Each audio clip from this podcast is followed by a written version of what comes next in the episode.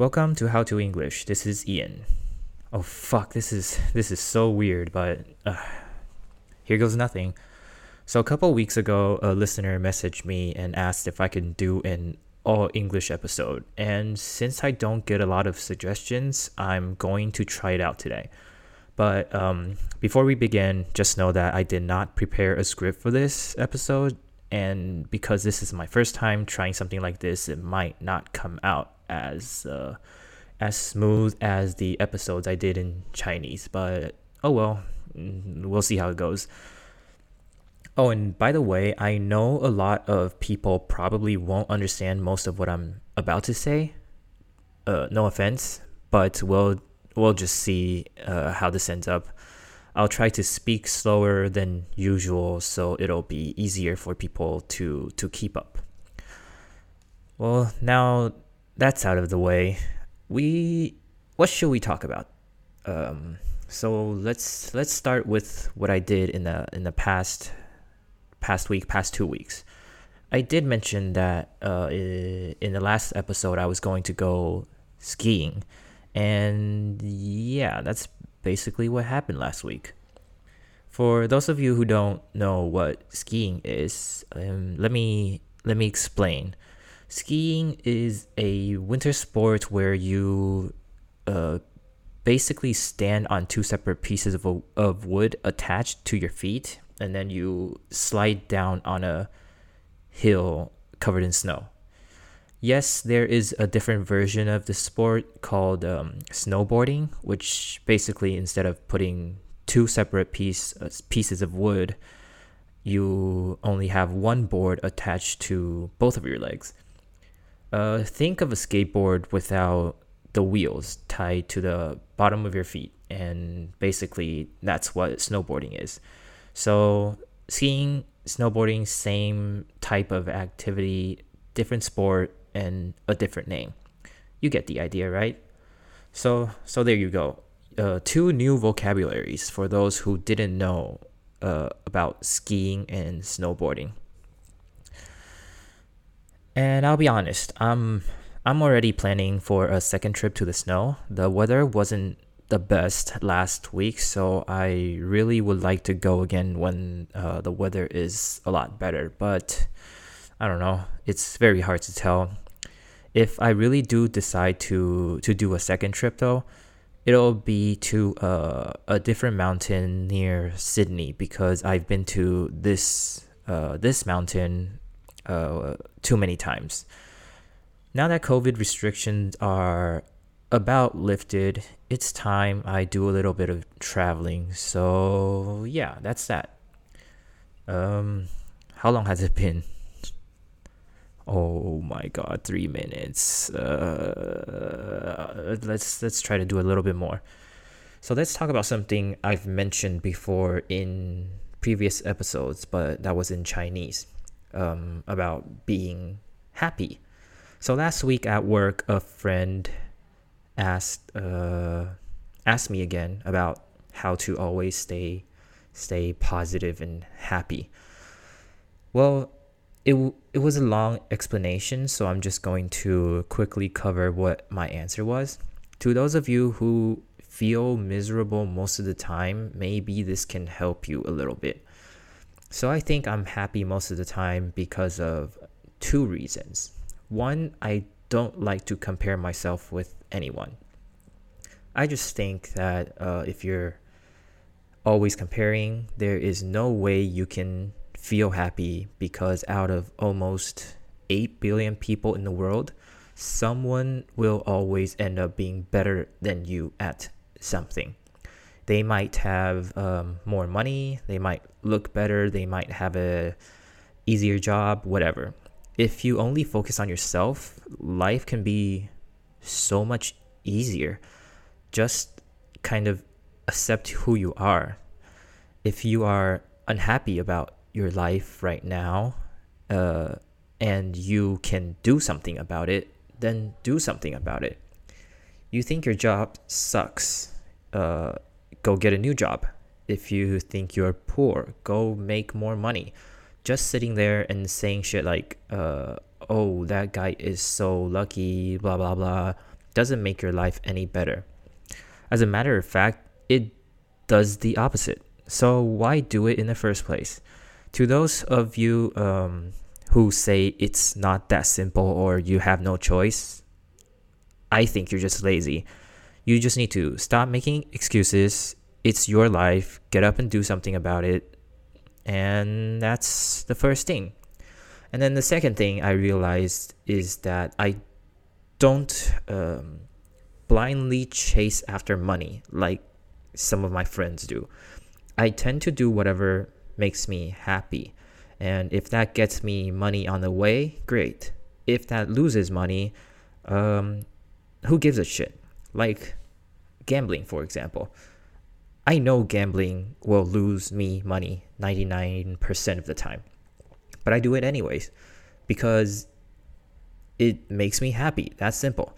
It annoys me when people go into a casino and come out complaining about losing money. Like, dude, then you shouldn't even go to one in the first place.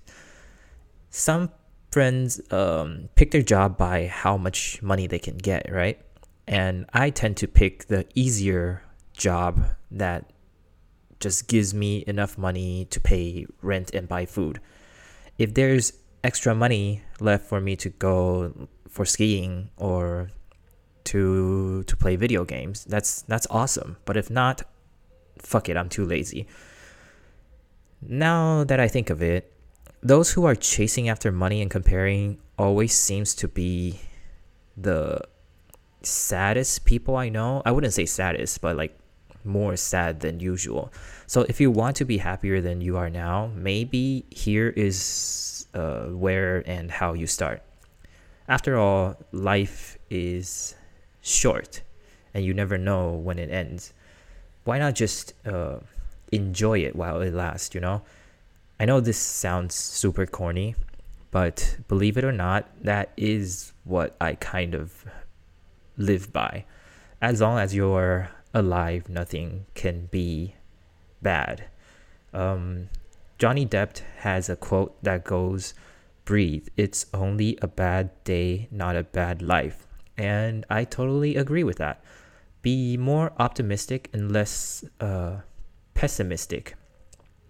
For those who don't know what that means, optimistic means you make uh, the best of of uh, situations, I guess, while pessimistic is the opposite. Um, the easiest example would be optimist, uh, optimistic people will look at a glass and say it's half full, while pessimistic people look at it and say it's half empty. So, again, two new words uh, optimistic and pessimistic. You're welcome. Let's see. Uh, how long has it been? Uh, okay. I think this is enough for my first try. The the original plan was to go the full episode in English, but I am I am out of ideas. So yeah，我我们就换回来中文吧。今天比较特别一点啦，因为前几个礼拜有一个有个听众私讯我，然后就是问我说能不能用 全英文的方式来录一集，呃，所以我就想说，既然有人这样提议，那我就来试试看。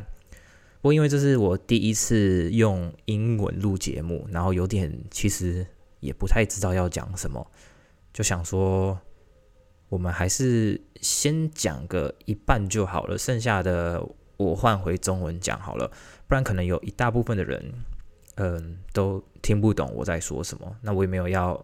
嘲笑任何人的意思哦，不要误会。反正你们就就把前面那段啦当成是当做听力练习。然后我觉得我已经有尽量在放慢速度了，应该也没有用到一些太困难的单字吧。所以我觉得应该就是一般人是可以听懂一些些啦。反正就先试试试个水温，看看有没有人会反映说，呃，是喜欢还是。不喜欢。刚刚我在讲英文的时候啊，有发现一件事，就是滑雪这个活动好像没有一个呃正确的英文单字。诶，就是如果你用英文在跟你朋友说你这个礼拜要去滑雪，那你就要先选好说你要滑的是是滑单板还是滑双板，然后英文版你就只能说 I am going skiing this week，或者是说 I'm going snowboarding。好像没有办法，就是直接说 I'm going to go 滑雪 this week 这样，因为滑雪这个单字我找不到，可能有啦。如果你们知道的话，可以跟我讲。相反的，中文好像也没有呃 skiing snowboarding 的的直接翻译，就是 ski 是就是 snowboard ski 跟 snowboard 啦，这两个是有翻译，但是 skiing 跟 snowboarding 就是正在进行时，就我也不知道有没有翻译，好像就是统称滑雪嘛。因为我在跟朋友聊天，就是我们也都只是说要去滑雪，那也从来没有直接听到有人。讲说哦，我这个礼拜要去滑单板，或者是我这个礼拜要去滑滑双板，这样蛮酷的啦。这是刚刚在在录前面那段的时候才发现，因为原本就是打算呃英文讲到讲到一半，中间呃想说要切换回中文去跟大家解释，但后来想想又又不太对，应该要让大家去呃练习听英文，而且。那个听众的的建议就是说用全英文去录一个节目啊，我没有准备啦，我讲实话，所以我就讲到后面我也不知道要讲什么了。那如果你对就是滑雪这个有兴趣的话，你可以拉回去前面那一段去听，呃，看看 skiing snowboarding 哪一个是哪一个这样。那我也就不直接跟大家讲。啊，老实说，我。对，就刚刚也讲过，这礼拜没有准备太多。我原本是真的打算整集用英文讲，可是讲到一半词穷了，那所以这个礼拜就 就先这样吧。这一集比较短，十几分钟而已。那如果说你们真的有喜欢前面这样子全英文的内容啊，你你们可以到就是 Apple Podcast 的留言区那边留言跟我说一下啊。不喜欢也可以跟我说啦，反正就是呃你们。给一点回馈，给点建议，那看怎么样，我会自己再决定以后继续用这种方式，还是不要再用这种方式。啊，不好意思，留言的你也可以到就是资讯栏里面有那个 Facebook 的粉钻，或者是 Instagram、Telegram 的连接，你们也可以从那边私讯我，看一下我。多讲少讲，讲快一点，讲慢一点，还是看你有什么想法，都可以跟我说。那今天我们就先讲到这边好了，就不要再浪费大家时间，因为我自己也讲不下去了。我们就下次更新再见喽，See you on the next episode, peace.